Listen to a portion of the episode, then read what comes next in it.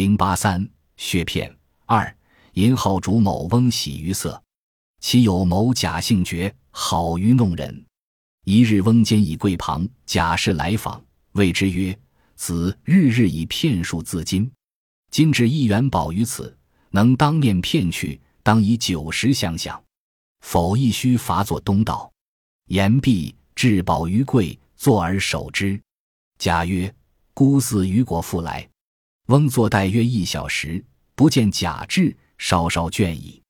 突有一少妇姗姗而来，手携竹篮，满盛面粉，行至翁门首，故作交跺步盛状，喘息数次，坐于阶前，笑谓翁曰：“灼灼者何物耶？”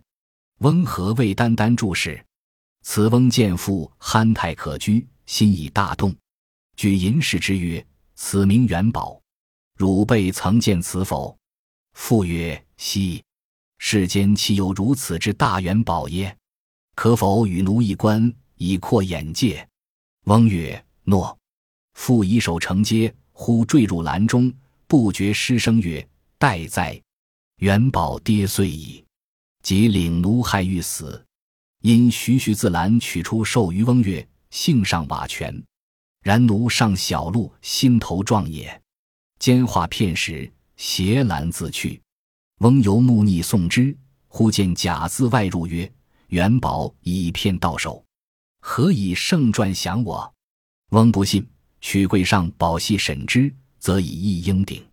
盖少妇及贾之妻，银坠入篮时，即将真者一去。翁坠其片中而竟不知。贾成巧已哉！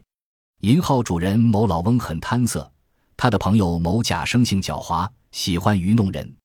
一天，老翁靠在柜台旁，正好某甲前来拜访，他就对某甲说：“你经常说自己的骗术高明，现在我把这个元宝放在这里，如果你能当面骗走，我就用九十款待你；否则的话，就罚你做东道主。”说完，把元宝放在了柜台上，自己坐在旁边守着。某甲说：“你等我一会儿，我去吃点东西就来。”老翁等了一个小时，也不见某甲回来，就有些疲倦了。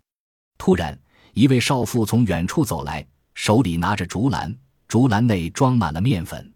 她走到老翁的门前，故意装作撒娇的样子，不停的喘息，并且慢慢的坐到老翁的台阶前，笑着对老翁说：“那闪闪发光的是什么东西啊？您怎么目不转睛的盯着它呢？”老翁看见少妇的美貌，早已惊动了心。就拿起元宝说：“这个名叫元宝，你以前见过吗？”少妇说：“西，世间怎么会有那么大的元宝呢？您能不能给我看看，好让我开开眼界呀？”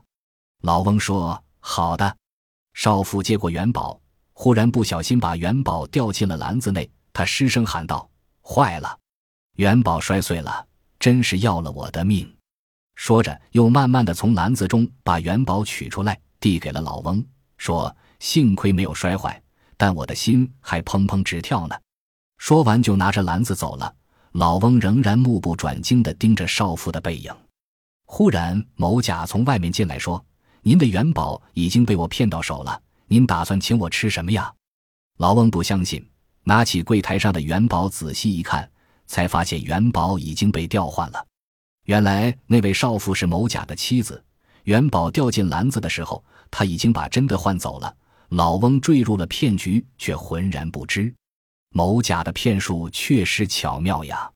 揭秘：某甲把假元宝藏在少妇的面粉下面，少妇假装不小心把真元宝掉进了篮子里。